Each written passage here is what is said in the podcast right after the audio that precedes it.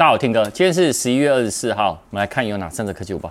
本影片由杰生通信赞助播出。我们看第一则哈，南科有个工程师哦，他呢在短短一个小时以内哦，在 Google Play 的商城被盗刷了八十七笔，一共呢一万三千七百零八块。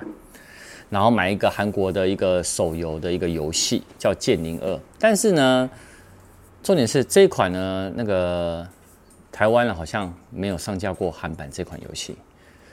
另外一个重点是大家觉得最诡异的，他拿的是 iPhone，他就拿 iPhone 哦，但是呢是在 Google Play 商城遭盗刷的。哦，而且啊，它上面有一个简讯呢，有讲说它其实都是电信业者的小额付费，那这代表什么？这代表可能呢，它的 Google 的账号，因为你在 iPhone 也可以登录 Google 的账号，它的 Google 账号可能有可能是被盗了，所以呢，这一个盗盗的这个人呢，他呢就去 Google Play 商城去盗刷它，然后在那个电信业者的小额付费那边呢去付款。也就是说，大家你今天不管是你拿 iPhone 或者是 Google 的手机，或者是安卓手机，记得呢去把电信业者的小额付费把它关闭，这非常重要。外媒哦，他表示说，新的 iPhone 十三哦，这个全系列哦，是因为呢全球晶片短缺的关系，成为呢 iPhone 阵营里面呢最保值的 iPhone。那报道指出哦，他说他和之前的机型来相比哦，发布两个月以来哦，保值率呢其实是最高的。那尤其是呢在 iPhone 十三 Pro 跟 iPhone 十三 Pro Max 呢表现最好。那容量的部分呢是 iPhone 十三 Pro 的一百二十八 G 跟二五六 G 呢。哇，那个保值度真的是蛮高的。那谁保值最差呢？iPhone 十三 mini。所以真的就是今年过后，在明年的二零二二年的新的 iPhone 哦，就应该不会看到 mini 的机型了。它真的是会变成末代机型。但末代机型有个好处啦，你现在赶快买了，赶快先留长留底。像我们家导演就很喜欢小尺寸手机，对不对？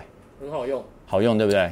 你确定你很喜欢那么小尺寸手机吗？其实习惯了就还好啊，没有你想象中的说哦，真的好小尺寸之类的。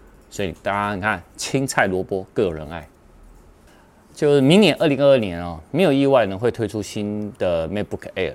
那根据呢推特达人哦他的爆料指出哦，接下来的 MacBook Air 的新款会采用那个平边的设计，类似什么 iPad Pro。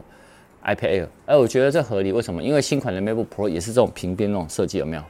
好像就是一台大的平板可以展开那样那种感觉。但是呢，它的键盘是比较不一样，它键盘呢是采用白色，那荧幕的边框呢也是用白色的边框。那整个外观的部分呢，你也知道，它苹果这一两年都在采多色，所以当然会有什么粉红色啊、蓝色啊、黄色啊、紫色等等这种多色。那晶片的部分呢？应该是会搭载他们的下一代晶片，就是 M2 晶片。